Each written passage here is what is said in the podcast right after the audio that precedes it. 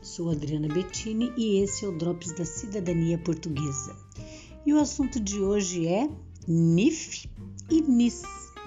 O cidadão estrangeiro que chega a Portugal deverá munir-se dos dois números de identificação, que é o NIF, que é comparado ao CPF, e o NIS, que é o número da identificação da Segurança Social.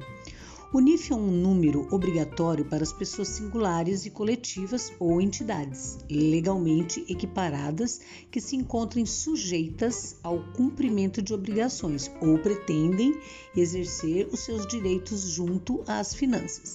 O cidadão pode fazer todo tipo de contratos, abrir conta bancária, etc. O NIS tem um âmbito mais restrito, é da segurança social e tem um aspecto mais laboral. É este número que permite trabalhar com contrato de trabalho. Isto na prática, porque não deveria ser assim, pois nada impede um cidadão de ser contratado sem ter o NIS. Qualquer empresa pode contratar um cidadão sem NIS, mas muitas vezes o próprio cidadão obtém NIS através da abertura de atividade de trabalhador independente. A abertura desta atividade está sujeita igualmente a um representante e a procedimentos.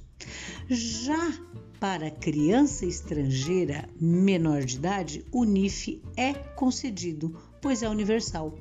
Já o NIS, a criança terá como obter só quando os pais já obtiverem a residência.